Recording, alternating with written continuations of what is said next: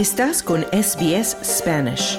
Encuentra más historias fascinantes en sbs.com.au barra Spanish.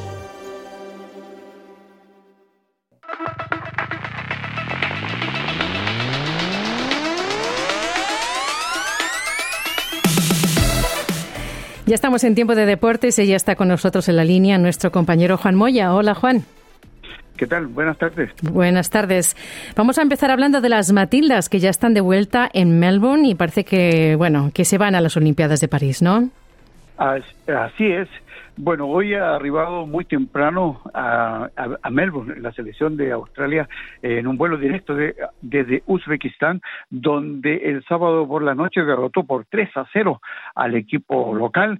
Eh, le costó mucho a Australia abrir el marcador, recién en el minuto 73 eh, logró abrir el marcador con un gol de la veterana Michelle Hyman y de ahí para adelante ya fue dominio total y aseguró el partido. Indudablemente que Australia tiene asegurado la llave, pero hay que jugar el próximo partido el miércoles a estadio lleno en Melbourne, en el Dockland Stadium, a las 20 horas para todo el país. El, partido viene transmitido y, con los pasajes ya tenemos medio pasaje para llegar a París. Bueno, a ver si se completa. Nos vamos ahora a la A-League porque hay resultados del fin de semana, último partido de la fecha masculina. Claro, hubo ayer dos partidos, Newcastle Jets empató con MacArthur 2 a 2 y en el último partido de la fecha eh, Melbourne Victory cayó frente a Central Coast Mariners por un gol a cero con un gol de autogol. Eh, en todo caso, Wellington es el puntero de la A-League con 37 puntos, seguido de los Marines, que ahora suman 34 puntos y están eh, demostrando que tienen un fútbol muy contundente y por qué son los campeones del año pasado.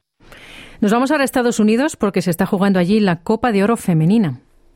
Claro, y en el grupo C, en la Copa de Oro Femenina, eh, Canadá derrotó por 4 a 0 a Paraguay. Con este resultado, Canadá ya se clasificó a los cuartos de final, al igual que Brasil en el grupo B y Estados Unidos en el grupo A. Mañana, partido fundamental para Argentina, debe de golear a República Dominicana y Estados Unidos derrotar a México y ver cuál de los dos, o México o Argentina, clasifican a la siguiente ronda.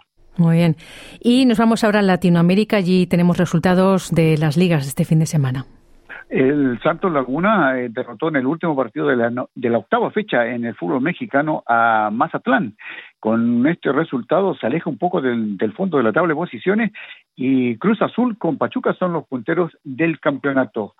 Por su parte, en Chile eh, se jugó la segunda fecha y en la ciudad de Rancagua, en el estadio El Teniente, O'Higgins de Rancagua derrotó a Colo Colo por un gol a cero y Cobresal en la ciudad de El Salvador, en el norte de Chile, empató 2 a 2 con Unión Española. O'Higgins es el único puntero del fútbol, eh, el fútbol chileno con seis puntos. En Argentina, hubo eh, fútbol y partidos clásicos, derbis. El River Plate no pudo en el Monumental derrotar a Boca Juniors, empataron 1-1. Por su parte, en La Plata, Gimnasia empató 0-0 con Estudiantes y en la ciudad de Rosario, Rosario Central, dejó lágrimas a Newell porque los rotó por un gol a cero. Bueno, nos vamos ahora al motociclismo porque allí en Victoria, en Phillip Islands, se está corriendo un campeonato de Superbike. Cuéntanos. Claro, el campeonato Superbike y el campeonato mundial.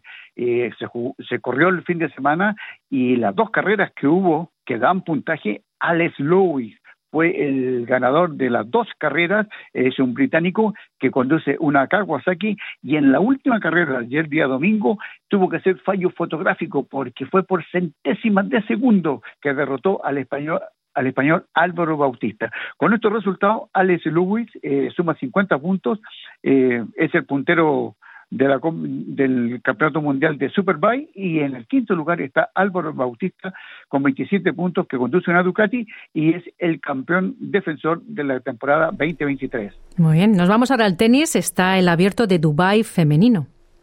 Claro, y Yasmin Paulini derrotó en la final a la rusa Anna Kalinkaya por 4-6, 7-5-7-5 y con esto suma su segundo título en su carrera deportiva y su primer Master 1000 femenino. Increíble, muchos años jugando tenis, pero ahora ha dado el batatazo porque no estaba dentro de las favoritas y ha ganado en Dubai el abierto femenino. Excelente.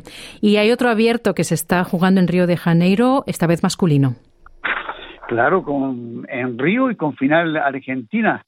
Sebastián Baez derrotó a su compatriota en Mariano Nabone por 6-2-6-1 y es el nuevo campeón del abierto de Río de Janeiro. Suma su quinto título. Nabone dio la gran sorpresa porque venía de las clasificaciones y llegó a la final. Muy bien. Y también hay otro abierto en México, Los Cabos. En Los Cabos, efectivamente, y, gran alegría para el tenis eh, australiano porque Jordan eh, Thompson, de, eh, jugando su décima primera temporada en tenis, 11 años jugando tenis, no había ganado nunca un torneo ATP. Lo logra en México, en Los Cabos, derrotando nada menos que a Casper Ruth por 6-3-7-6 y así celebra su primer trofeo en el, tenis, en el tenis profesional. No está mal. Y seguimos en el continente porque esta semana comienza el ATP de Chile y también de México.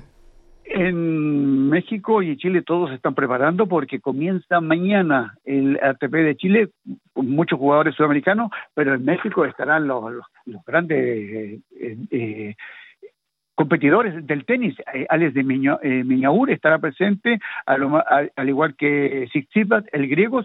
Eh, Casper Ruth también viaja a México a participar en, la competencia, por lo tanto, desde mañana lo mejor del tenis se concentra en Chile y en México.